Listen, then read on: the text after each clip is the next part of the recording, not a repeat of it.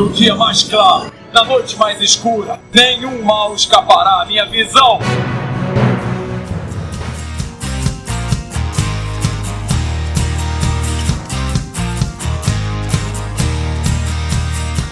Bem-vindos ao setor 2814, eu sou Carol Bardesi. E aqui é o Bruno Castro. E hoje nós viemos falar um pouquinho sobre o Esquadrão Suicida, aproveitando aí o hype do filme, né?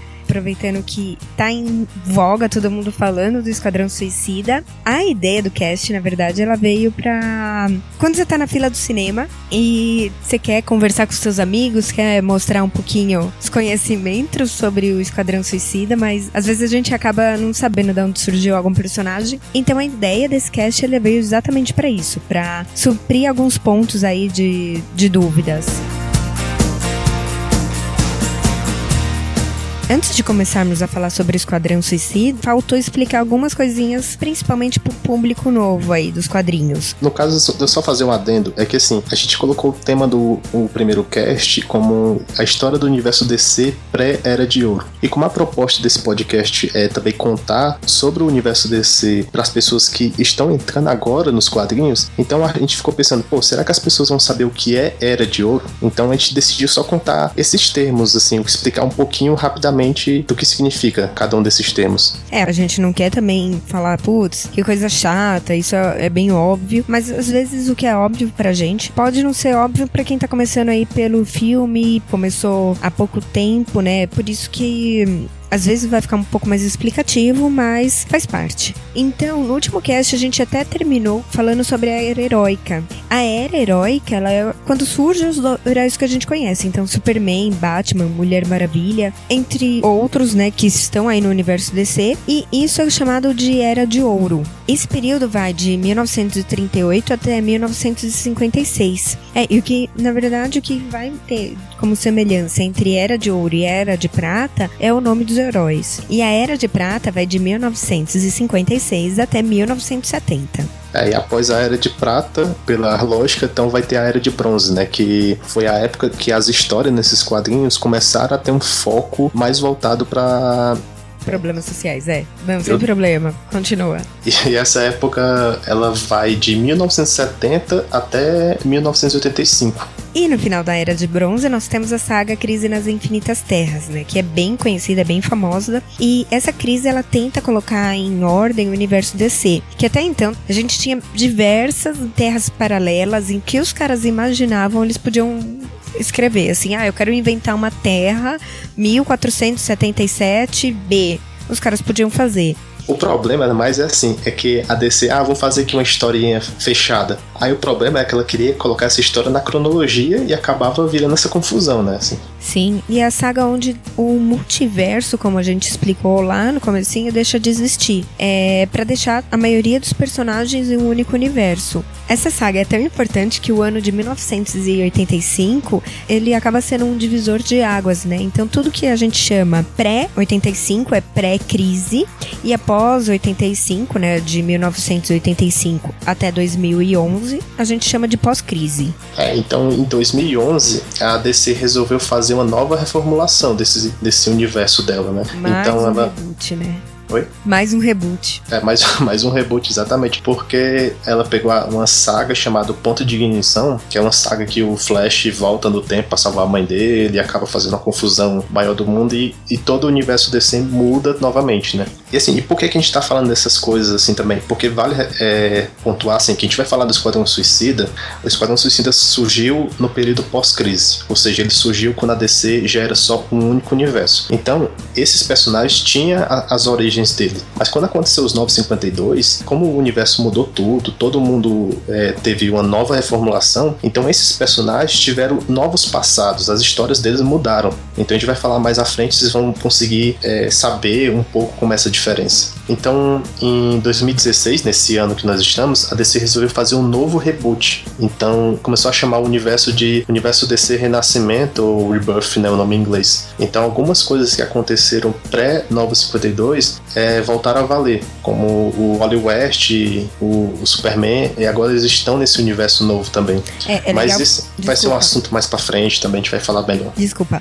É, é importante falar o que foi pré-2011, é, né, na pós-crise, eles meio que quando entrou a saga 52, eles deixaram de lado. Teve muitos personagens que eles acabaram deixando de lado.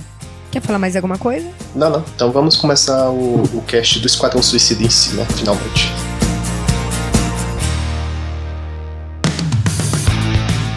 Então, entrando no cast em si, Esquadrão Suicida nada mais é que um grupo do governo, né, formado por vilões. Esse grupo ele foi feito para é, resolver missões altamente perigosas e por isso tem esse nome de suicida.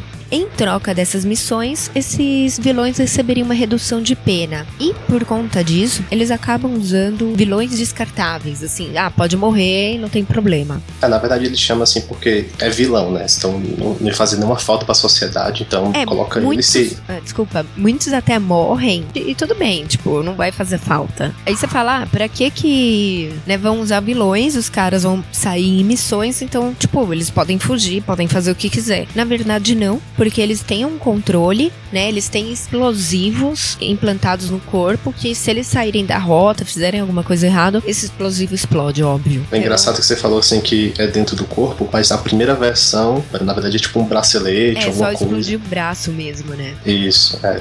E além do nome Esquadrão Suicida, a equipe também é conhecida como Força Tarefa X. Na verdade, esse nome Força Tarefa X é o nome oficial que o governo usa. E o nome Esquadrão Suicida é o próprio nome que os vilões adotam entre si, né? Que a gente é um Esquadrão Suicida, mas pro governo a gente é um nome bonitinho, né? Sim. Bom, e esse conceito de usar vilões como nessas missões suicidas, ele já foi usado em um filme chamado Os Doze Condenados, né? Esse filme é de 67 e é baseado na Segunda Guerra Mundial. E ele tem a mesma premissa da, do Esquadrão Suicida, de usar presos para fazer essas missões. E para completar, uma das coisas diferentes que tem no Esquadrão Suicida é a rotatividade dos membros da equipe, né? Eles não precisam ficar presos uma equipe fixa. Eles acabam chamando os vilões conforme as habilidades que eles precisam para cada missão. É, eu também acho que essa parte de rotatividade é bem interessante, porque até se você tá lendo uma revista e você não gosta muito desse vilão, até o roteirista pode usar o argumento assim, ah, o pessoal não tá gostando muito dele, eu vou tirar, vai morrer, ou então simplesmente desaparece, volta pra cela e não aparece nas próximas missões, né? Bom, e nesse episódio a gente falar tanto da revista do Esquadrão Suicida pós-crise, como da revista pós-952. E como eu falei antes, essas revistas ela têm origem dos personagens diferentes. Então, primeiro a gente vai falar de uma, e quando for falar dos 952, a gente vai situar que mudou algum background. Então, assim, apesar do Esquadrão Suicida ter ganhado uma revista própria só em 87, a primeira versão desse esquadrão surgiu em 59 na revista Os Bravos e Destemidos. Foi na edição 25 e na verdade os membros do Esquadrão Suicida não eram vilões nessa época. E o interessante é que essa revista ela não era de um único personagem, ela acabava trazendo histórias avulsas de vários personagens. É, tinha às vezes uma história do Gavião Negro, aí tinha duas edições do Gavião Negro, aí depois já pulava para outro personagem, aí tinha a história dos Titãs e assim por diante. É, isso foi durante uh, algumas edições, né? E por conta disso, o Esquadrão Suicida acabou aparecendo somente em seis das 200 edições que essa revista teve. Essas histórias basicamente contavam do Rick Flag, de sua esposa, né? Que se chamava Karen Grace. E era basicamente contra dinossauros, seres gigantes, né? Era tudo nessa época, né, na Era de Prata, era tudo história muito louca. Então, assim, elas não tinham o menor sentido. Então, às vezes eram sobre monstros, às vezes sobre gigantes. É, realmente naquela época valia tudo, né? Pra a criatividade aflorava na mente dos escritores.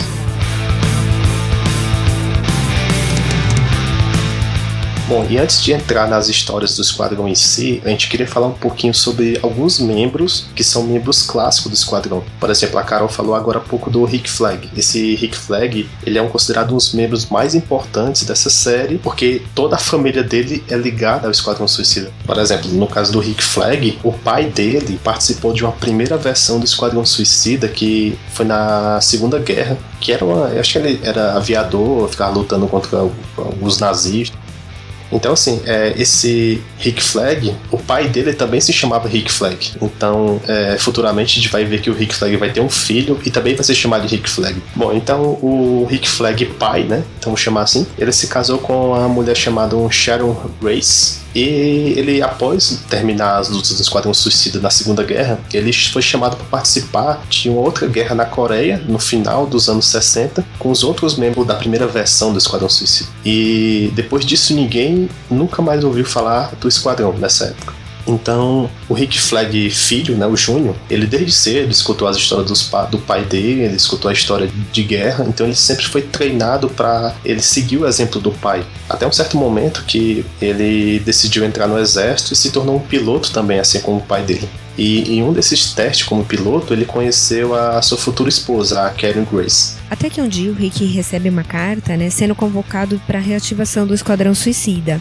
E numa das missões do esquadrão, ele juntamente com sua esposa e mais dois cientistas, eles acabam sendo atacados por um homem das neves e durante a fuga eles acabam descobrindo uma caverna.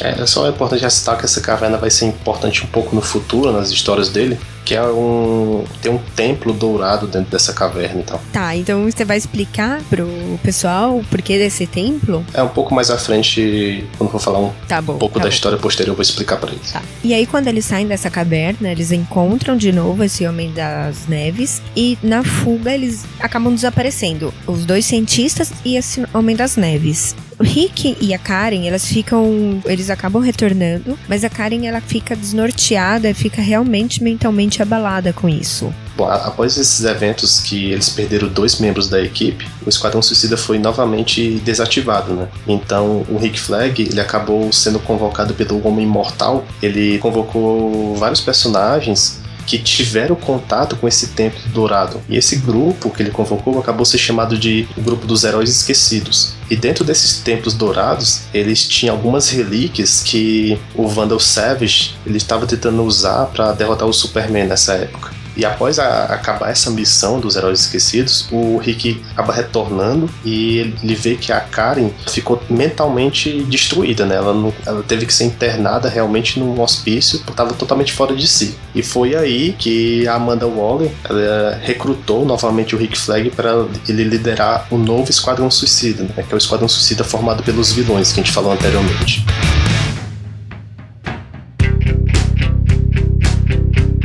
Falando em Amanda Waller, vamos explicar um pouquinho quem ela é, né? Ela é uma agente do governo extremamente competente, extremamente estrategista e acaba liderando o Esquadrão Suicida nas missões. A sua principal característica é que ela sempre consegue seus objetivos, seja usando chantagem, ameaças, né? O que ela precisar fazer, ela faz para alcançar o êxito da missão. É até engraçado que ela sempre tá um passo à frente de todo mundo, certo? Ela sempre tem um trunfo na manga.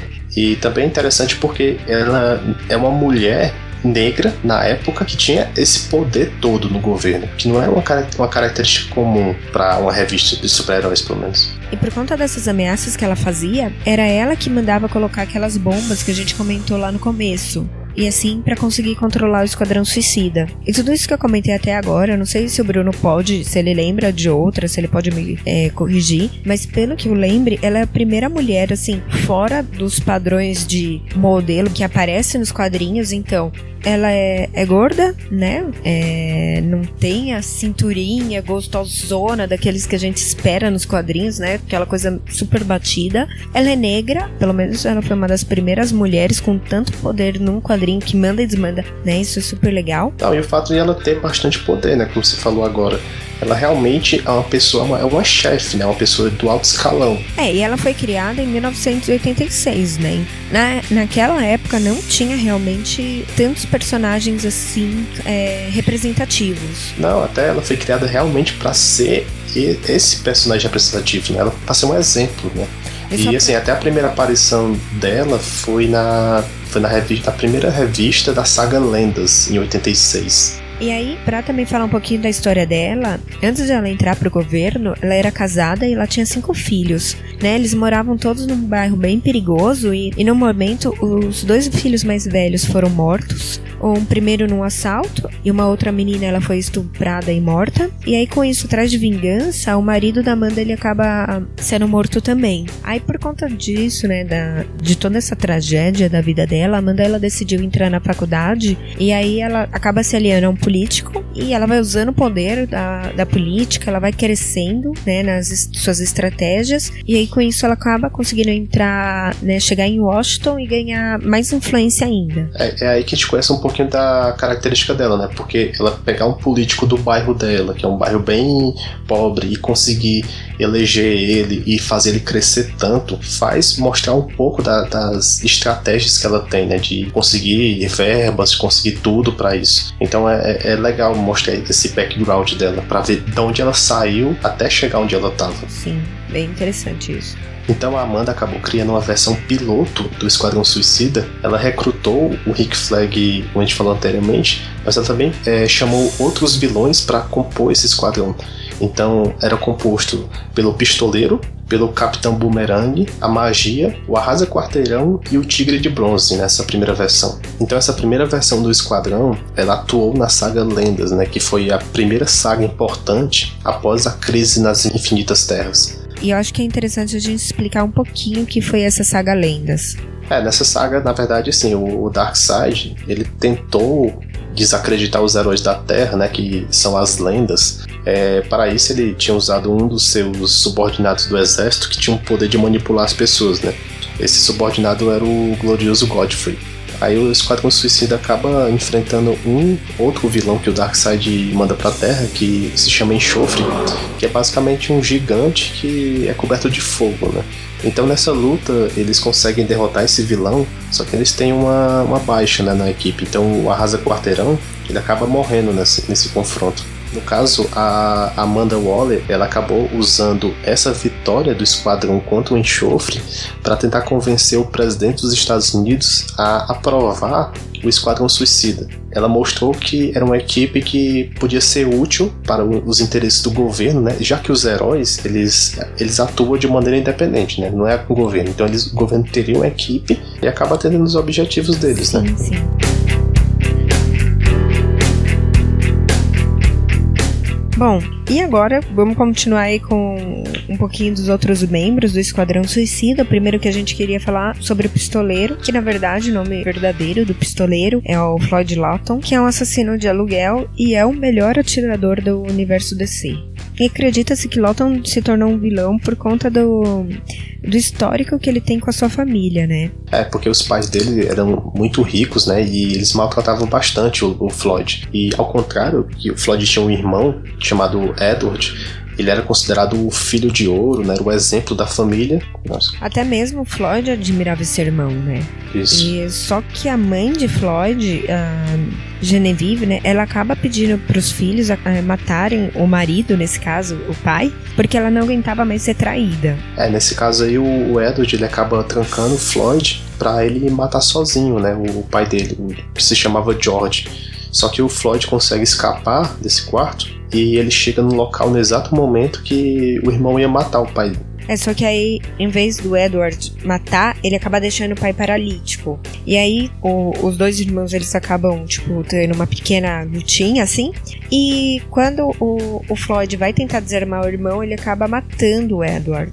É, o Jorge acabou descobrindo que foi a, a Genevieve que tentou matar, mandou matar ele. Ele, como vingança, né? Ele não deu o divórcio a ela e colocou ela para viver sozinha em uma casa distante. É, aí a Genevieve, depois de 20 anos, ela quer retomar essa vingança, né, contra o George. E aí ela sequestra o filho do Floyd, né, que ele já tem um filho, que também nesse caso se chamava Edward, pra homenagem do irmão, num jeito de assim, tipo, fazer o Jorge é, retomar o serviço, né, continuar o que ele não tinha terminado. É engraçado, né? Porque ela mesmo não mata o cara, tipo, por que ela quer que o filho, né? É, não sei, na primeira vez ele podia, ela podia ter feito É, pode isso. Talvez agora o tá assassino de velha, aluguel, né, contratar outra coisa, não faz sentido vez, nenhum, assim, ah, Talvez se tornou um vilão, né? Mas continuando, vamos lá. Isso. É, então é, teve esse sequestro né, do filho do Floyd para motivar ele a continuar o serviço. Só que no lugar de tentar matar o pai dele, ele foi atrás das pessoas que sequestraram o filho, né? Ele contou, foi, seguiu, é, pegou algumas pistas e acabou descobrindo quem são essas pessoas. Ele consegue matar vários assassinos, só que quando ele chega para encontrar o filho dele, o filho dele já acaba morto. Ele, Ele também tinha sido filho- abusado, né, o filho. Então, Sim, sim.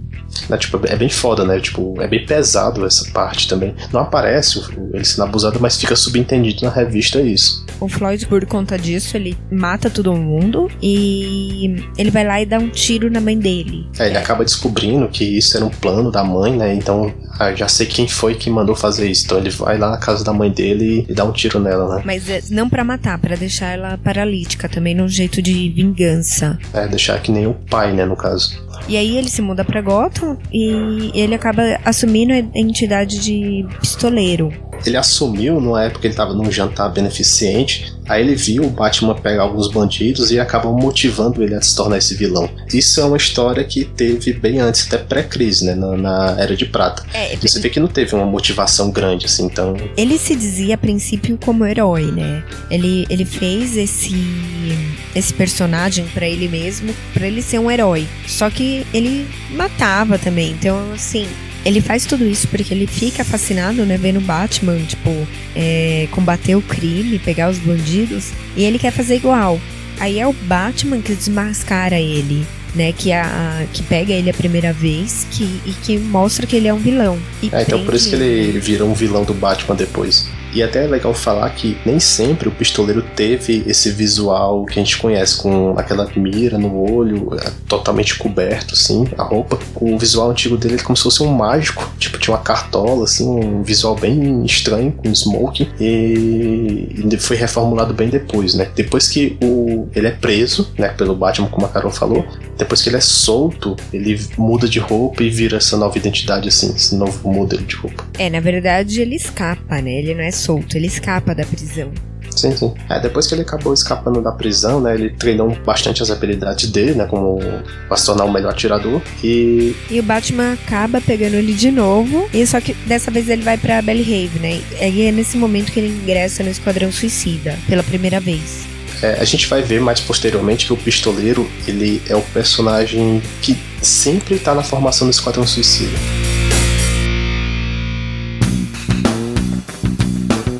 Próximo membro do esquadrão que a gente vai falar um pouquinho é do Capitão Boomerang, né? O nome dele, civil, é George Digger Harkness. Na verdade, ele é um australiano que, para tentar fugir da pobreza, ele começou a, a criar boomerangs, né? É, é até interessante a gente pensar assim na criatividade do pessoal quando vai criar personagens, né? Você- Você olha realmente assim que não faz sentido nenhum, né? Mas tudo bem. Ele começou a aprender a usar com bastante habilidade esses boomerangs e usou como armas, né? Até que um certo dia ele foi, por conta dessas habilidades dele, ele foi contratado por uma fábrica de brinquedos para usar essas habilidades como um, um garoto propaganda dessa fábrica, né? Só que, como é de se esperar, o público debochou né, dessas habilidades dele e foi a partir do momento que ele decidiu virar um vilão, né? E depois que ele se torna um vilão, o primeiro herói que ele enfrenta, na verdade, é o Flash, né? E apesar da velocidade do Flash, ele consegue nocautear o Flash. Ele conseguiu, depois de nocautear ele, amarrar o Flash num boomerang gigante e ele queria lançar ele no espaço. Só que o Flash conseguiu vibrar nas cordas do boomerang, ele conseguiu soltar e ele acaba prendendo o Harkness.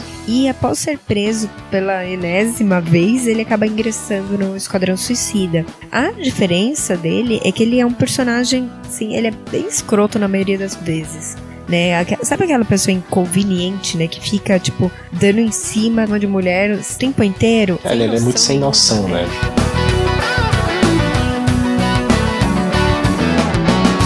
próximo personagem é magia. Na verdade, tudo começa com uma menina chamada Junimon, que uma noite ela vai pra uma festa fantasia num castelo e durante a festa ela sai pra desbravar esse castelo. E ela acaba encontrando uma passagem secreta, né? Aí nessa passagem secreta ela acaba encontrando uma espécie de culto bem estranho e tinha uma cabeça gigante sentada numa cadeira. E essa cabeça acabou falando que o destino que trouxe ela até esse castelo. E que naquele castelo tinha uma presença maligna. E Junim ia ser responsável em deter essa presença. Nesse momento, a cabeça pede pra Juni falar a palavra magia. E a Juni repete, normal. No momento que ela repete, ela se transforma em outra pessoa. Ela acaba sendo possuída por magia, que é uma feiticeira. E isso muda totalmente a aparência da Juni. É, na verdade ela acaba se tornando uma outra pessoa, né? Sim, a gente tem. Tipo, não é ela transformada com a roupa, né? Ela vira outra pessoa, na verdade. É, quando ela fala a palavra, ela vira magia, né? Que tem cabelos longos, escuros. E a Juni em si, ela é loira de cabelo curto. Aí, assim, quando ela se torna magia, ela ganha uma roupa de bruxa. Isso na primeira versão, né? Ela ganha uma roupa de bruxa e também vai ganhar poderes e habilidades de usar a magia em si. Hoje, ela já é, tipo, nos Novos 52, a roupa é bem diferente da primeira versão. E do filme é mais diferente ainda. Bom, a magia acaba se tornando uma vilã depois que ela enfrenta a Supergirl. Ela tenta conseguir mais poderes mágicos para se tornar a pessoa mais poderosa da Terra, só que a Supergirl consegue impedir ela e ela decide se tornar vilã. E antes da magia entrar o Esquadrão Suicida, ela também participou do chamado Vilões Esquecidos, né? A gente falou anteriormente dos Heróis Esquecidos, que era o grupo que o Rick Flag participava, e nesses Vilões Esquecidos, quando eu fui ler essa revista, eu até estranhei, eu demorei a reconhecer a magia, porque quando ela se transformava em magia, como foi falado anteriormente, ela ficava com cabelo preto, cabelo longo. E nessa época ela era uma, uma loura de cabelo ondulado. Então eu demorei a identificar que era a personagem, né? Mas isso fica só como um adendo mesmo da história. E também eu queria frisar que somente a quando ela se transforma em magia, que ela vira uma vilã. Né? Então a June, o alter ego dela, ela não é uma vilã. Só pra deixar claro. E aí, por conta disso, é interessante explicar que, como a June não é vilã, ela só aceita entrar no Esquadrão Suicida porque Amanda Waller prometeu que iria ajudar a controlar a parte maligna, né? Controlar magia.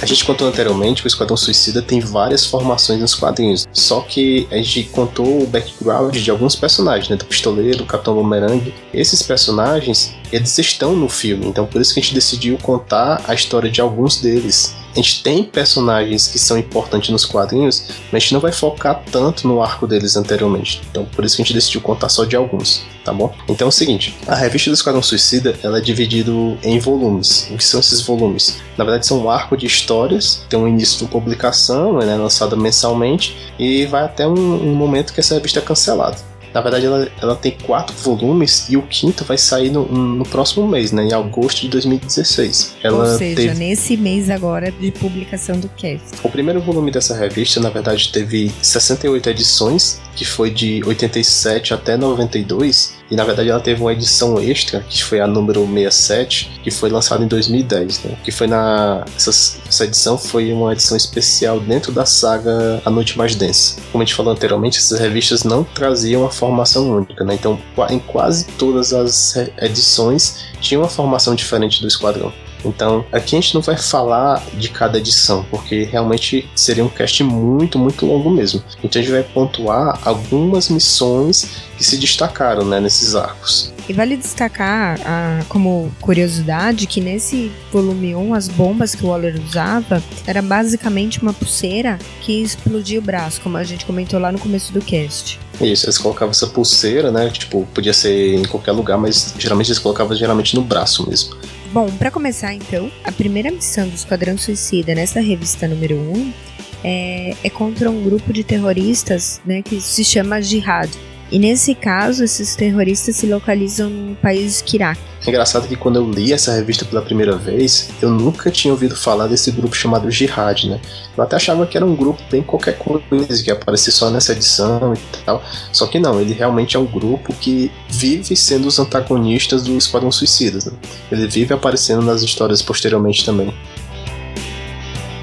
E agora a gente fala um pouquinho das pessoas que compõem o Jihad, né? O primeiro é o Rustam, que é o líder da equipe. A característica dele é que ele tem uma espada que virou uma espada de fogo, né? Que se chama Cimitara na, na, nas HQs. O segundo é o Jin, que na verdade ele tem um outro codinome, que é o Homem Digital. Ele é, é praticamente assim, uma pessoa que consegue se transformar em bytes de computador, né? Ele consegue se dissolver o corpo em forma digital. O terceiro é o Manticore, que na verdade é um, um cara que é parecido com um leão, né? E na verdade a característica dele é que também tem uma, uma cauda que lança granadas, né? O quarto é o Jakuri, que ele se move bastante rápido, né? A característica dele é esse. Ele consegue lançar dados explosivos. A quinta componente é a Quimera, que na verdade ela era uma agente infiltrada do esquadrão, ela era a sombra da noite, né? E o poder dela é conseguir se transformar e se transportar também através das sombras. O outro membro é o Ravan, que na verdade é um assassino que ele segue uns cultos religiosos. Ele segue uma deusa chamada Deusa da Morte. Então por isso que ele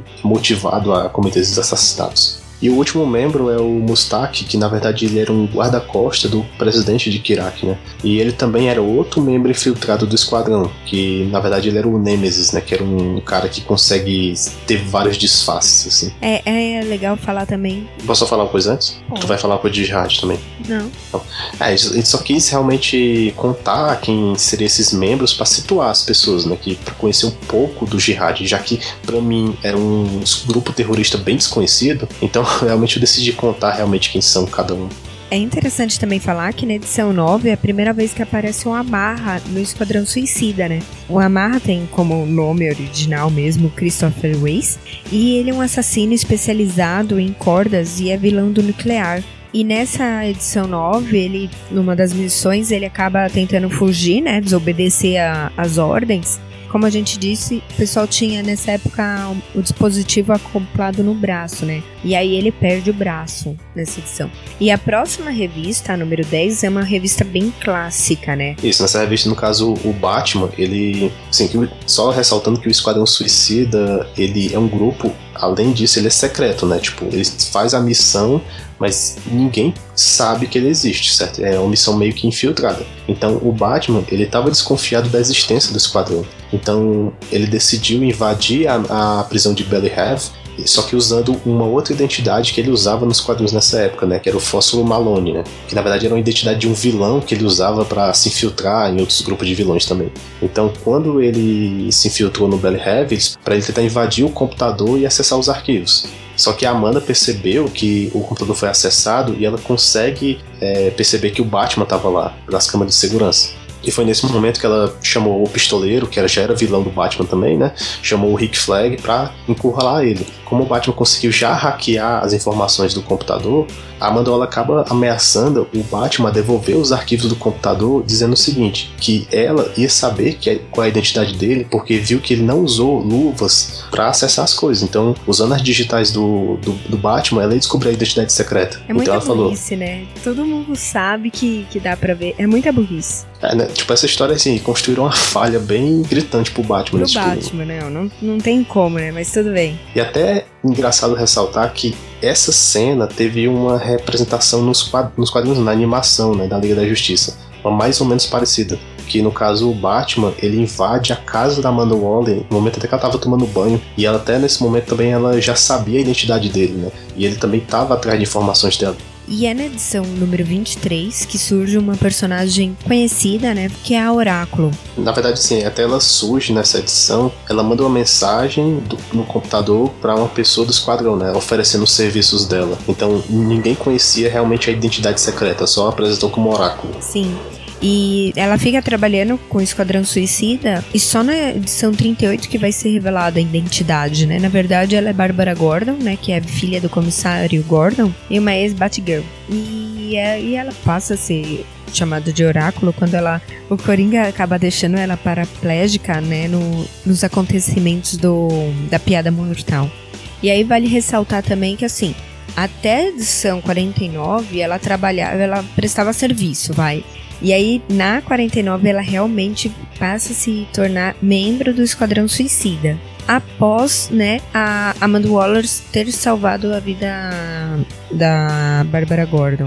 Ela até decide aceitar como uma forma de gratidão, né? Ah, salvou minha vida, então tá bom, vou sim, entrar sim. pro grupo. E é legal também falar que a Bárbara sempre foi muito boa com computadores, né? Então, como oráculo, sua função não era ser vilã, mas dá informações de via rádio para a equipe. É, bom, nesse episódio a gente não vai falar exatamente de todos os arcos do, de cada volume do Esquadrão Suicida. A gente realmente vai pontuar algumas histórias importantes, como a gente falou anteriormente, mas é, é legal a gente falar um pouquinho dos vários membros que compõem o Esquadrão Suicida que não vão estar no filme, mas foram muito importantes nesse volume 1, certo? Além dos que a gente falou, que foi o Capitão Boomerang, o Pistoleiro, Amanda Waller, o Rick Flag e a Magia, também tiveram outros personagens bem importantes. O primeiro deles é o Tigre de Bronze. Ele tá na equipe desde a primeira HQ, né, do, do, na edição número 1, e ele é um homem de confiança da Amanda Waller também nas missões. Bom, outros vilões foram entrando na equipe no decorrer das edições. Um vilão que entrou mais ou menos no meio da, do volume, foi até o final, é o Conde Vertigo, que ele é um inimigo tanto da Canário Negro como do Arqueiro Verde. Um outro vilão também conhecido é o Dr. Luiz, que ele é um vilão da Liga da Justiça e também foi vilão dos Jovens Titãs. Ele também entra na equipe. E também é um dos vilões que eu mais gosto, porque é da saga Crise de Identidade. É só para deixar como ressalva mesmo, que é uma saga muito boa da DC. É, então também tem a Sombra da Noite, que a gente falou também anteriormente algumas, algumas coisas dela, que ela era infiltrada do Jihad. E teve também depois, foi entrando vários vilões, entraram a Era Venenosa, entrou também na equipe. O Shade, que é o Homem Mutável, também entrou na equipe. Entrou também um casal de palhaços, né? Que muita gente até pode pensar que a Arlequina se inspirou um pouquinho nesse, nesse casal, porque tinha o, o cara chamado Pierrot, ele se vestia de um palhaço, de um Arlequim, né, na verdade, e tinha a mulher dele que é a é Col Colombina, Colombina, mas e também entraram entrou na equipe uma heroína que é a Vix, né, por fim, né, a última missão do Esquadrão Suicida, né, nesse primeiro volume, é, acontece nas edições de 73 edição até a 76 onde a Amanda decide acabar né, com o Esquadrão Suicida porque ela se acha realmente cansada de tudo aquilo que estava acontecendo. Ela realmente se esgota, né, de tantos feridos, tantas mortes, que ela realmente se sente culpada com aquilo. É, você vê até voltando um pouco de como era a personagem, né? Eu acho que não era bem isso que ela queria, né? Ela queria fazer o mundo um pouco melhor, Sim. mas ela viu que para isso, né, tem muitas perdas, né? Tipo... Sim, ela, ela se tornou uma pessoa que ela não queria ser, né? Quando ela, quando ela iniciou o Esquadrão. E aí, apesar do Esquadrão Suicida não ter mais uma revista regular, né? A DC não ia deixar a ideia do Esquadrão morrer. Então, eles sempre acabam utilizando em algumas histórias pelo menos alguns personagens. O primeiro retorno foi numa revista do Superboy, no volume 4, que foi das edições é, da edição 13 a 15.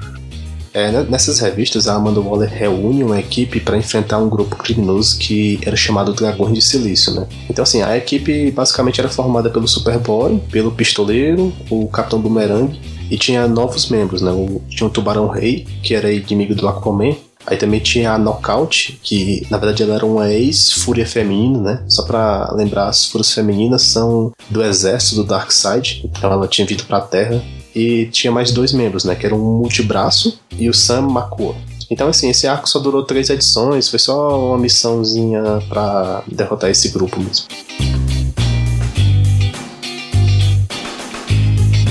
Bom, o Esquadrão Suicida só voltou a ter uma revista regular somente em 2002, né? Que no caso 10 anos depois. No caso, esse, essa segunda edição, né?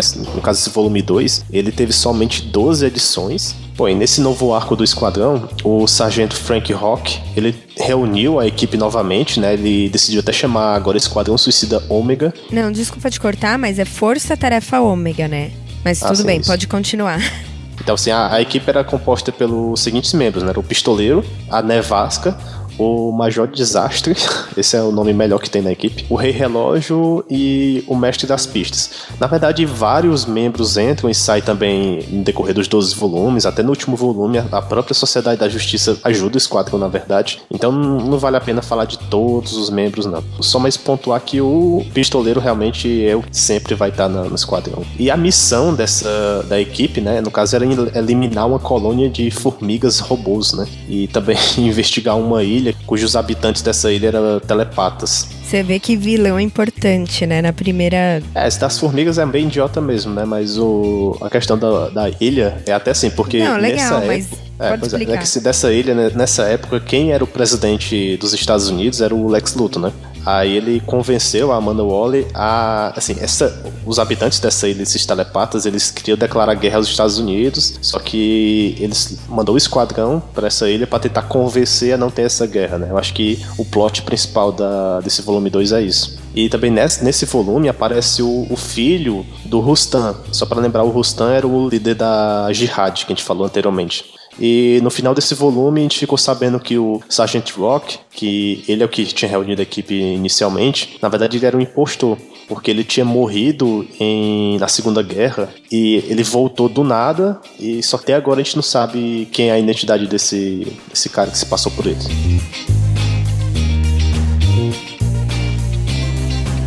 Bom, é, o terceiro volume do Esquadrão Suicida ele surgiu em novembro de 2007, marcando a volta do John Strander, né? Na verdade, a gente não falou anteriormente, ele é o autor de todo o arco do volume 1. E ele que realmente reformulou o Esquadrão Suicida, assim, pra, do jeito que a gente conhece até hoje. Aí ele tinha se afastado realmente do grupo e ele decidiu voltar nesse terceiro volume. Você sabe quem foi o autor do volume 2? É, na verdade, o autor foi o Kate Giff, né? O mesmo escritor da Liga da Justiça Internacional. Ah, legal. Bom, e o ponto alto dessa história é que, assim, o Rick Flag, ele supostamente tinha morrido em uma das missões num, na edição 26 do volume 1. Só que na verdade descobre que ele sobreviveu graças a ele tava numa missão que tinha que colocar uma bomba lá no pessoal de Jihad, né? Aí o, o Rustam, ele descobriu, ele achou o Rick Flag e só que não tinha tempo de os dois fugirem porque a bomba explodir. A gente vê que o Rustam que ele tinha aquela espada de fogo, ele corta, no, no caso, a realidade e abre um portal entre o espaço e tempo, eles conseguem fugir da explosão. Então é daí que a gente vê que os dois sobreviveram. Aí, assim, nessa revista ele conta o que aconteceu com eles em todo esse período, porque os dois estavam sumidos, né? Na verdade, eles foram parar numa ilha que é uma ilha cheia de dinossauros e essa ilha é a ilha de origem dessa espada, né? Então a espada fez o que? Ela criou esse portal para ir no local que ela realmente foi criada. Bom, então o Rick, o Rick Flag e o Rustam, eles tiveram que se tornar aliados para tentar achar uma maneira de voltar para a dimensão deles, né? É, já, e eles não podiam usar de novo a espada para voltar, porque a espada tinha perdido toda a força. E paralela a isso, mostra uma história de flashback que, no caso, o Rick Flag e o Rustam já se conheciam em uma missão bem antes do exército e ele, tipo, antes mesmo de se tornarem inimigos, né, do esquadrão. Nessa missão eles também tiveram se tornar aliados para fazer um objetivo em comum entre eles, né? Só que até eles repetem a mesma frase, a gente só tá aliados aqui, mas quando acabar a missão a gente volta a ser inimigo. É, é até interessante isso, porque assim, eles conseguem reativar a cimitarra e aí eles voltam a ser inimigos, né? Eles continuam sendo inimigos. E o Rustam, ele acaba tentando matar o Rick. Só que aí, nesse caso, ele que é morto, né? É, tipo, o Rick não vai deixar ser morto, então ele acaba matando ele, né? Era a única maneira de sobreviver ali. É preferível, né? É. Então acaba assim, o Rick Flag acaba usando a espada para fazer o portal e conseguir voltar pra, pra Terra, né? Só que ele acaba voltando no meio de um acampamento russo, né? que o cara não tem muita sorte. E então ele, ele acaba ficando preso nesse acampamento durante mais três anos, até que o Tigre de Bronze ele consegue achar o, o Rick Flag. Na verdade, essa história do volume 3 ela é cheia de flashbacks, né? Na verdade, eles tentam colocar novos elementos nas histórias passadas dos personagens, que a gente chama de retcon, né? Que eles estão realmente fazendo gambiarras, né? Então, assim, além do flashback do Rick Flag, é, mostrando histórias com Rustam também. Ele tem outro flashback do Rick Flag junto com o General Aileen. Nesse flashback é mostrado que após uma missão que o Rick fez no Esquadrão Suicida bem anteriormente, né, na primeira versão do Esquadrão Suicida, ele se machucou nessa missão e ele estava na cama meio que desacordado. Aí o general aparece, ele começa a falar um pouquinho sobre o que é que ele lembra e tal. E a gente percebe que nesse momento o general fala a palavra diz irai, que depois eu procurei até o que significava, é uma palavra latim que fala que significa dia do juízo. E quando ele fala essa palavra, o Rick entra num estado de transe e ele segue todos os comandos que o General Aiden fala para ele, no caso. Bom, e depois que o Rick é, volta com a cimitarra, né, consegue voltar para a Terra, e depois que o, o Tigre de Bronze acha ele na prisão, ele volta ao Esquadrão Suicida. Depois ele descobre até que ele teve um filho com a Karen, né? Que também o filho dele se chama Rick Flag, novamente. Só que ele, tipo, vê o filho dele de longe brincando, assim, e ele prefere não entrar na vida dele por conta de todos os problemas que ele passou. Ele prefere que o filho dele fique fora disso, né? Então ele não conversa com o filho. É, é interessante falar que não é a primeira vez que esse filho aparece, né? Na verdade, o Rick Flag 3, ele surge neto, no. Né? Oi? Ou Rick Neto. Flag isso. Neto. É, ele surge na edição 50, no volume 1. E aí a história é que ele foi sequestrado pela Jihad e, e é salvo pelo Pelo- Nemesis. Isso. No caso, a Amanda Waller convence o Rick Flag a comandar o Esquadrão Suicida novamente, só porque agora o General Wayne tá como membro do Esquadrão. Ele, nessa época, o ele estava preso em Belly Have e ele tinha trocado de corpo com um vilão chamado Sage, né? E ele, esse corpo novo dele do- é um corpo bem mais forte, resistente, e tinha até algumas habilidades a mais, tinha força. E depois que ele trocou esse corpo com ele, ele acaba se chamando de General. É, ele troca de corpo por conta que ele teve um câncer, é isso, né? Pelo que eu Isso. lembre. Isso. E nessa história também reaparecem alguns personagens mais clássicos, né? Como o Pistoleiro, o Sombra da Noite, o Tigre de Bronze. E como o Capitão Boomerang morreu na saga Crise de Identidade, né? De 2014, 2004. 2004. É, quem entra na equipe é o seu filho, né? Que segue os passos do pai e adota sua identidade. Então, em vez de ser o Capitão Boomerang mesmo, acaba sendo o filho. Bom, ponto fraco desse arco de histórias, né, que durou oito edições, é que assim, a gente acaba descobrindo que o Rick Flag, ele não é o Rick Flag. Ele tinha sido morto em uma das missões que ele fez, bem antes de ele ingressar no Esquadrão Suicida da Amanda Waller. E no caso, o General Wayne, ele fez uma lavagem cerebral pra esse cara que se chamava Anthony Miller achar que ele era o Rick Flag. E é importante ressaltar que nesse volume 3 é a primeira vez que as bombas são implantadas na cabeça, né? Como a gente conhece hoje. De qualquer forma, eles não deixam de colocar em outras partes do corpo também. É só como curiosidade isso. É, porque eles colocam agora no braço, na perna, que antigamente era só no braço, né? Sim, Agora eles sim. colocam no corpo inteiro mesmo. É, normalmente, pelo, eu não sei como vai ser no filme, né? Esse cast tá saindo antes do filme, então a gente não, não sabe direito. Mas eu acredito que vai ser que nem a animação, que é só aqui na cabeça, aqui no, no pescoço, né? Mas, É, na verdade, daí pra frente, em todas só no as pescoço, outras sim. mídias também foi sua cabeça, né? mas é, é a primeira vez que isso acontece.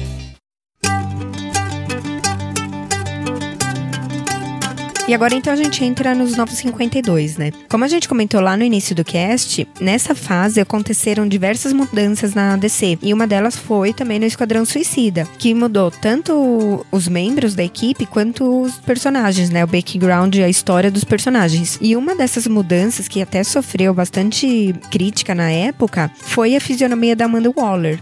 Ela passou ao padrão modelo de exportação, né? Aquela é, jovem, magra, um corpo mais irreal mesmo, né? Tipo, toda gostosinha, vamos assim dizer, né? Peituda. Então. É, porque assim, e, e além disso, ela não tem toda a história realmente que a gente falou antes. Ela não teve filhos nessa. Até agora, né? Porque depois eles podem inserir isso. Mas você vê que ela é uma personagem realmente nos 20 e poucos anos. Então.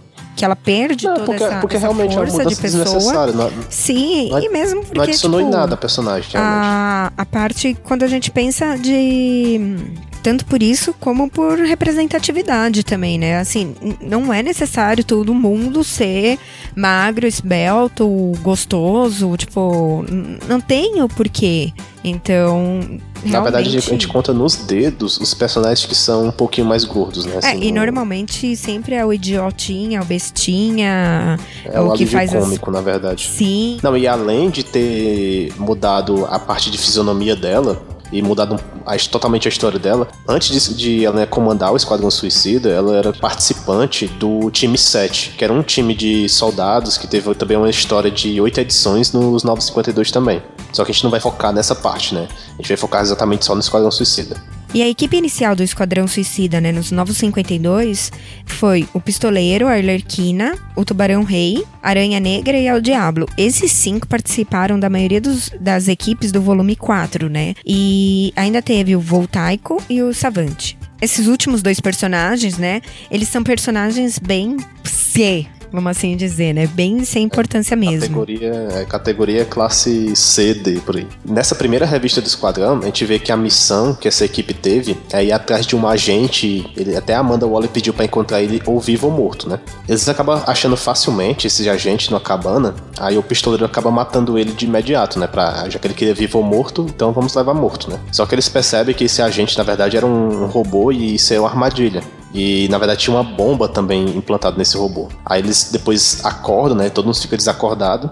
Eles acordam, eles estavam todo mundo sendo preso, torturado por várias pessoas com sacos na cabeça, né? Então, eles estavam essas pessoas estavam interrogando eles para saber quem tinha enviado esse grupo para atrás desse cara. E é legal também que nessa revista mostra como alguns é, membros do esquadrão foram presos, né? Foram parar na Belly Haves. Sim.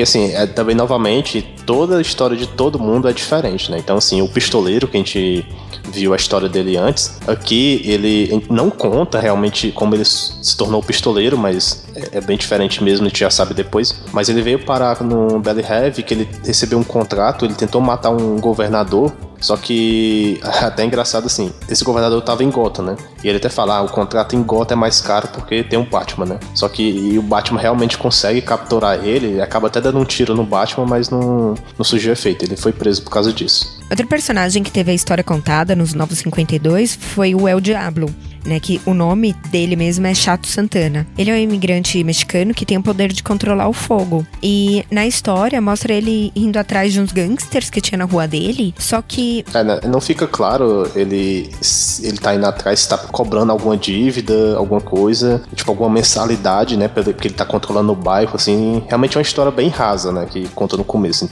Sim, sim. Bom, enfim. Aí o El Diablo acaba colocando fogo na casa onde esses gangsters estão. Só que ele coloca também fogo na família inteira, até em crianças. Isso choca muito e ele fica paralisado. No momento a polícia chega e ele, ele acaba não reagindo, né? Ele deixa ser preso. Ah, ele percebe assim que a merda que fez, né, no caso. E, e assim, é... É, é até legal estar tá contando também isso aí, porque ele vai estar no filme, né, do Esquadrão Suicida. Eu acho que talvez a história dele vai ser bem semelhante, assim, no filme. E depois também teve a história da Arlequina, que foi mudada, né? A Arlequina, como a gente sabe, ela surgiu lá na animação, no Batman séries animadas. Bom, eu acho que a, gente deixa para contar a história dela depois, num cast especial, acho que merece até uma discussão mais profunda da Arlequina, pelo sucesso que ela tá fazendo, a importância que ela tem agora de personagem né, de background de história com Coringa, mas ela tem a história mudada e ela fica um pouco mais alterada, vamos assim diz, por dizer, por conta que o Coringa tinha desaparecido. É porque assim, o Coringa, ele, só pra pontuar as coisas, no, na primeira revista Detective Comics dos 952, ele acaba é, retirando o próprio rosto dele, né? Ele pediu pro mestre das bonecas fazer isso, completamente perturbado, né? Então, depois que ele tira o rosto, ele acaba sumindo. Meio que por isso que a Arlequina tá meio alterada por conta disso. Bom, aí na história mostra que a Arlequina tinha pegado um advogado e você vê que visivelmente ele tá meio dopado, né? ele não consegue nem entender o que tá acontecendo. E ela tinha feito um sorriso do Coringa nele e ela tava tipo dançando com ele. Não, não dá para entender muito bem o que tá acontecendo nessa cena. Aí nesse momento a Canário Negro aparece e prende a Arlequina, mas ela até percebe que ela sente até pena quando ela tava prendendo ela, por conta do estado da Arlequina. E voltando um pouquinho para a história, que realmente estava lá todo mundo sendo interrogado e teve esse momento flashback de alguns personagens, né? Então, realmente nenhum deles, apesar de ser sido cortado com facas, até o pistoleiro eles colocam ratos assim para cortar ele também. Nenhum deles libera a informação do Esquadrão Suicida, exceto o Savante, né? Que ele não aguenta a tortura com abelhas e formigas e ele acaba dizendo que vai revelar tudo. Aí o pessoal tira ele da sala e na hora percebe que tudo isso era nada mais que uma simulação que a Manuela tinha feito. Que caso um dia eles forem pegos, né, saber se qual é o grau de força que eles têm para guardar as informações do esquadrão. E só como título de curiosidade, esse quarto volume ele tem é, histórias da edição 0 à edição 30. E essas histórias são um pouco mais violentas visualmente que nos volumes anteriores, principalmente quando a gente, principalmente quando a gente foca no Tubarão Rei, que sempre mostra ele arrancando pedaços das pessoas, né? Tipo, membros. Porque assim, o, o Tubarão Rei na, nessa série, ele é completamente irracional, né? A Amanda Waller, de propósito, ela, ele deixa ele sem água e deixa ele. Quando ele fica sem água, ele fica completamente louco. Até a revista tem categoria mais 16, né? Só pra ressaltar. É, e assim como no volume 1, nesse volume 4 a gente vai falar um pouquinho. A gente não vai falar de todas as edições, né? A gente vai falar somente dos arcos mais importantes dela, né? Então, então assim, na segunda edição, eles têm uma missão que para limpar um estádio que está infectado de zumbis robóticos. Aí também essa missão é para resgatar um bebê de uma mulher que está infectada, até esse bebê vai se tornar a cura para isso, né? E aí o Voltaico, ele ficou de fritar todo mundo com os poderes dele de choque, né? Só que o pistoleiro acaba matando ele para ter um vilão no local e para dizer assim, ah, o vilão foi o culpado de ter acontecido tudo isso. E aí, para ocupar as vagas, né, do Savante e do Voltaico, entra na, a partir do número 3 o Capitão Boomerang, que aí volta, como a gente já tá falando dos Novos 52, volta a ser o Capitão Boomerang e o pai. E essa volta dele deixa desde o começo é, claro que, eles têm uma, que ele tem uma rixa com o pistoleiro. E junto com o Capitão Boomerang também tem um vilão chamado Yo-Yo, que possui poderes de esticar o corpo, né? Bom, a gente pode resumir essas edições, essas 31 edições do volume 4, no, nos seguintes arcos, né? Um dos primeiros é que a Arlequina ela faz uma rebelião em Bellyhaven para fazer uma distração e ela conseguir fugir, né? O objetivo dela era ir até a delegacia de Gotham para recuperar o rosto do Coringa, que estava lá. E também nessa história conta um pouquinho de como é a origem dela dos 952. A Arlequina, ela era uma psicóloga que foi designada a tentar tratar o Coringa, né, em Arca. Só que ela acaba sendo seduzida pela loucura dele, assim, e ela acaba deixando ele fugir também. Aí o Coringa quis batizar ela, é, fazendo ela pular no mesmo tanque de produtos químicos que ele se tornou o Coringa, né? E até assim, pelo trailer, essa cena também vai estar no filme. Então a gente, eu acho que essa origem vai ser bem semelhante. E só para complementar, a Alerquina, como a gente disse anteriormente, a Alerquina ela surgiu na série animada do Batman. E nos quadrinhos, realmente, na cronologia da DC, ela só veio surgir em Batman Terra de Ninguém. Ela aparece nos quadrinhos da série animada também, só que para entrar em, em cronologia, ela foi nessa saga Batman Terra de Ninguém. Se eu não me engano, essa saga é de 99, se eu não me engano. E essa saga está sendo relançada pela Eagle Moss, né? Numa, é uma nova série que eles estão fazendo só do Batman que vai contar essa saga em seis edições.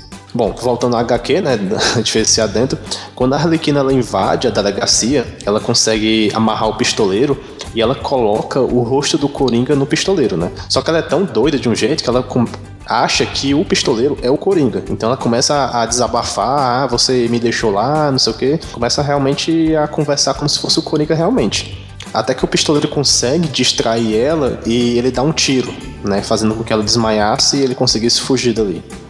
Uma outra missão que tem é quando o Esquadrão Suicida vai atrás do Ressurreição, né? Que é um personagem que ganhou um título próprio dos 952 também. É um personagem que, assim que ele morre, ele volta com os poderes de quem matou ele. Aí, então, nessa história, o Esquadrão Suicida tentava matar ele, mas não dava muito certo que ele sempre voltava à vida, né? Eles demoravam muito para pegar ele realmente morto e levar para Belly Heavy. Na verdade, o objetivo era pegar qualquer parte do corpo dele. Então eles conseguiram pegar uma parte da mão, porque a Amanda Waller queria com essa mão conseguir extrair os poderes dele para ressuscitar os membros do esquadrão que fossem mortos, né? Então, ou seja, o esquadrão ia ser praticamente imortais.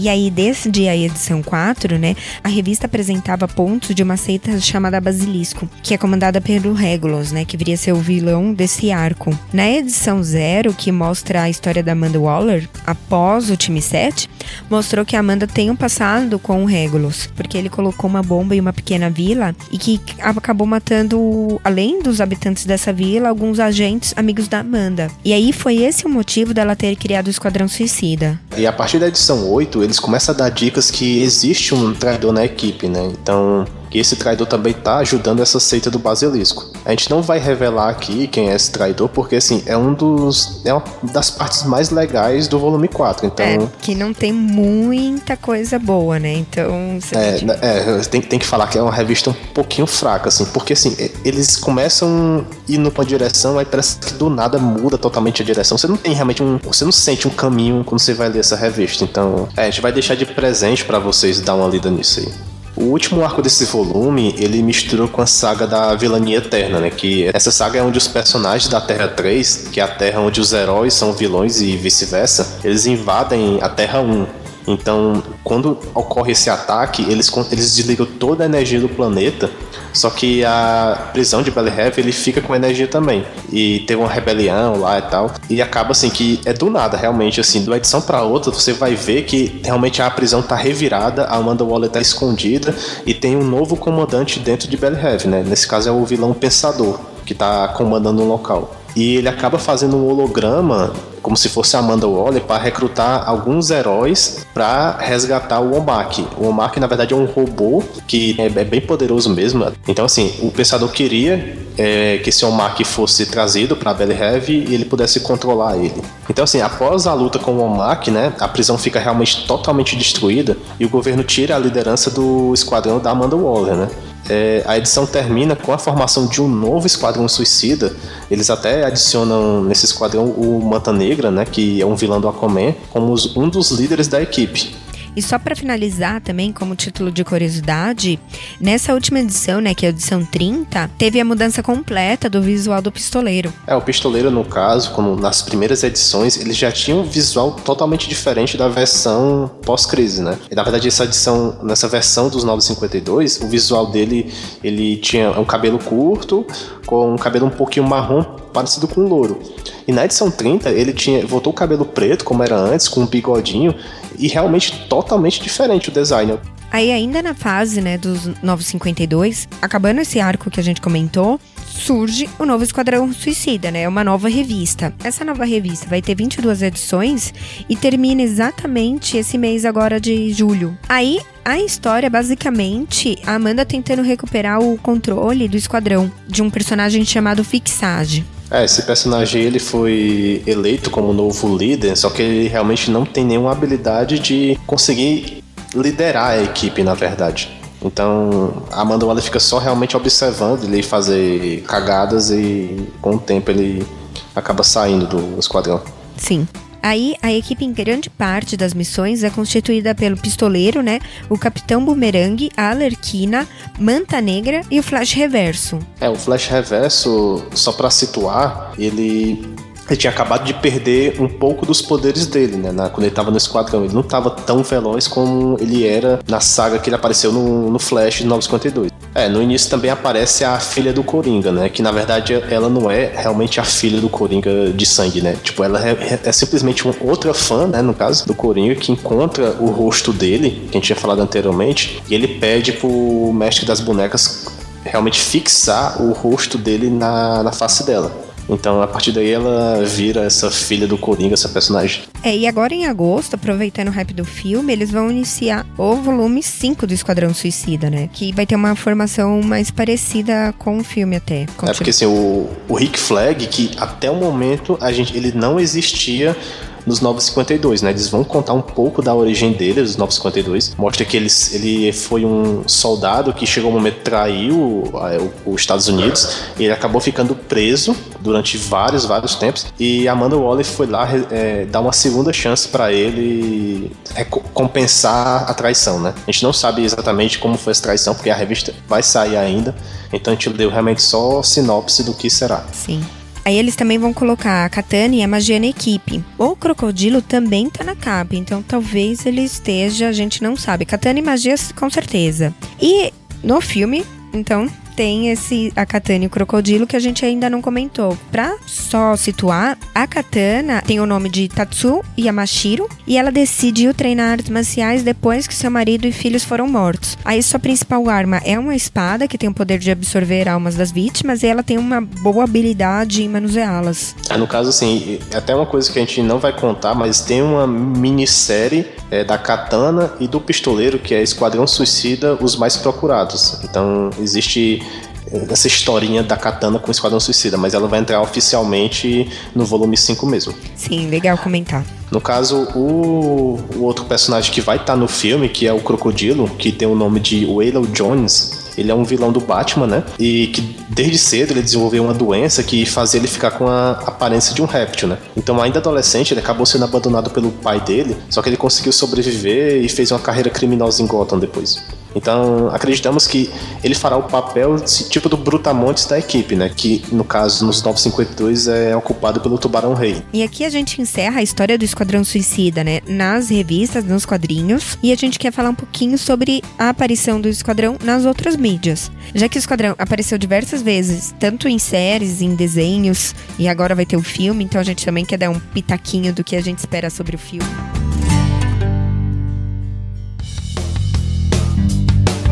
Bom, e a primeira vez que o Esquadrão Suicida apareceu fora da, dos quadrinhos foi na Liga da Justiça Sem Limites, né?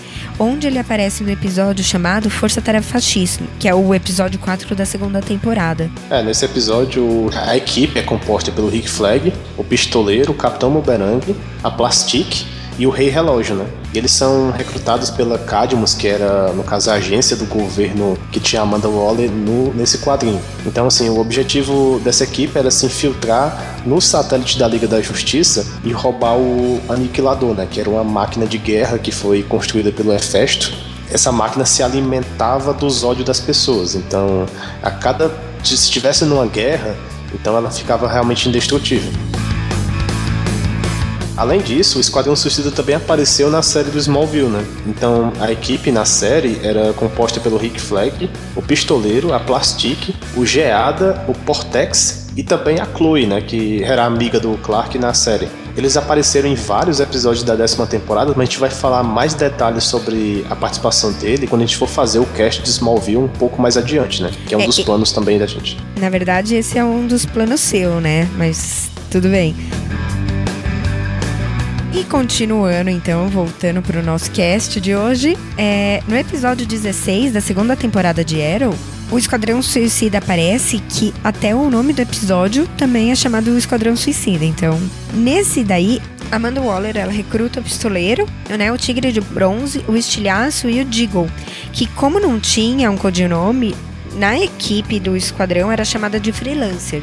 A missão, nesse caso, era ir até Markovia e encontrar um terrorista que possuía uma arma química. E aí o estilhaço tenta fugir num carro e Amanda explode a cabeça dele. E aí o esquadrão ele volta no episódio 17 da terceira temporada, mas com uma equipe bem mais re é, reduzida, né? Que é basicamente o Deagle, o Pistoleiro e a Cupido. É, essa missão agora no, nesse outro episódio é resgatar um senador dos Estados Unidos que ele estava sendo um refém em Casnia, né? Que é um, um outro dos países fictícios que a DC tem. Então, assim, o ponto alto desse episódio é que mostra um pouco da história do pistoleiro, que nessa história da série, ele era um soldado, né? Que tinha uma mulher e uma filha. Ele acaba voltando do exército, só que ele percebeu que ele matou tantas pessoas no exército que ele acabou se tornando bastante violento, né? Ele era uma pessoa totalmente sem paciência. Então ele ameaça a mulher dele sem querer, assim, ele aponta arma para ela, só que ele acaba sendo preso por conta disso. Então na prisão ele recebe uma visita de um agente da Colmeia, que é um outro grupo também que tem na série, e eles contratam o serviço do pistoleiro, né? Já que ele aparentemente perdeu toda a confiança da família, ele. Ah, então vem se aliar a gente, por exemplo. Então, assim, e também nesse episódio eles matam o pistoleiro, né? E no fim da temporada eles matam também a Amanda Waller. Né? E aí, por fim, tem uma animação que é chamada de Batman Assalto em Arkham, que foi lançada em 2014. Nessa animação, a Amanda Waller ela reúne uma equipe para capturar a bengala do Charada, que está guardada em Arkham, né? É, no caso, o Charada, ele tinha deixado um, um pendrive com as informações sobre o governo e sobre também os membros do Esquadrão Suicida dentro desse, dessa bengala, né? Então, a Amanda Waller reuniu nessa equipe o Pistoleiro, novamente, né, como sempre, o Capitão Boomerang, a Arlequina, o Tubarão Rei, o Aranha Negra, a Nevasca e o KG Besta. Você percebe que essa formação é até bem, bastante semelhante com a formação dos quadrinhos, né? Muda somente um ou outro membro. No caso do KG Besta, ele logo no início da animação também ele tenta fugir e acaba ficando com a cabeça explodida, né, no caso. Ficando não, né? Tendo não, não, a cabeça é, explodida. É, é, acaba tendo a cabeça explodida. É, no caso, assim, o, a gente não vai falar muitos detalhes dessa animação, porque, assim, ela é bem recente, né? Então vale a pena dar uma conferida, né? E, assim, o nome da animação é, é Batman Assalto em Arca, né? Mas a gente tá falando de Esquadrão Suicida. Então, o Batman, ele aparece nessa animação é, tentando impedir que o Esquadrão Suicida tenha sucesso né, nessa missão. E por fim, então a gente queria também falar um pouquinho o que a gente espera sobre o filme. É complicado falar o que eu espero desse filme, eu não tô esperando muita coisa, eu tô indo bem tranquila para assistir. Eu vi pouquíssimas coisas desse filme. Eu tenho uma mania de não gostar de assistir trailer. Eu gosto da surpresa do cinema, então assim, eu quero ser surpreendida ali no momento. Infelizmente não dá para desviar de todas as informações, então a gente acaba sabendo, a gente acaba vendo tanto figurino como alguma parte da história, algumas cenas, mas assim, eu, eu não tô esperando muita coisa realmente. Então eu tô indo bem com o pé atrás. E voltando assim, para mim o filme tá mais ou menos bem desenhado do que vai acontecer, né? Então eu, eu acho que vai ser um bom filme, apesar de sim, eu sempre vou com expectativa bem baixa, né? Porque eu acho que todo mundo tem que fazer isso. Mas eu acho que filme que vai fazer assim as pessoas gostarem de um filme de vilão, que é uma coisa meio inédita, né?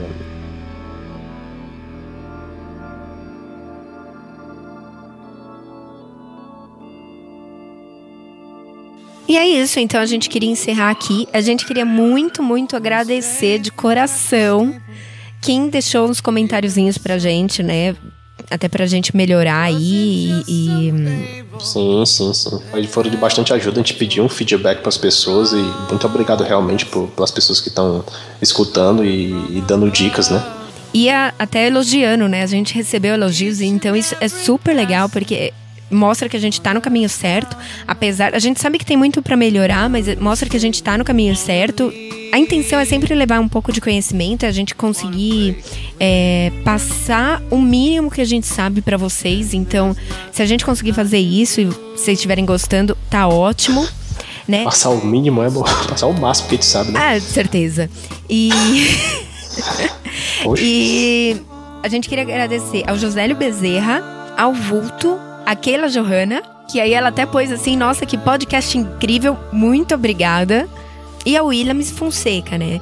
Que também falou aqui, agregou que a gente agregou conhecimento, então valeu. Eu queria também adicionar o feedback do, do CK lá do QGCast, que ele também falou lá pro, inbox comigo também, ele falou que gostou bastante do cast, assim, ele falou que a gente também tá, tá indo bem, eu fiquei bastante feliz com, com os comentários dele. Ah, legal. Eu não vi esse comentário, mas valeu também. E, e, é isso, então, se vocês tiverem temas, dúvidas, qualquer coisa que quiserem contar pra gente, podem nos contactar, seja pelo Face, pelo site, pelo Instagram, de algum jeito, pelo e-mail que a gente tem também. Então, é só procurar Setor 2814 Podcast, tanto no Google, que vai cair no site. O site é setor2814.com.br, mas se escrever lá na, na barra de busca Setor 2814 Podcast, vai sair pra gente. No Facebook também, então Setor 2814 Podcast. Instagram, então é fácil nos achar, não tá tão difícil. E é isso então. Até daqui 15 dias. Um grande beijo. E abraço a todos.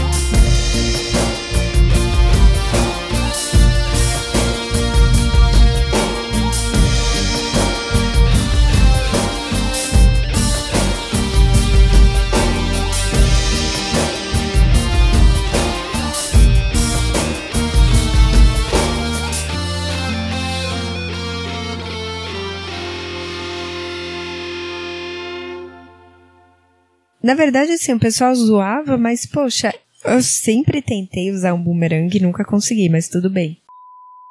Aí, como o Batman já tinha pegado o pendrive com as informações. Não, o pendrive não existia nessa época, não. É, esses dois aí, o Voita... Voit... Desculpa. Voltaico. Voltaico, é. Esses dois, o Voltaico. Puta que pariu. Esses dois personagens, o Voltaico. Voltaico. Não, não fala não. Desculpa, vou passar Voltaico, vou, Volta, tá Voltaico. co.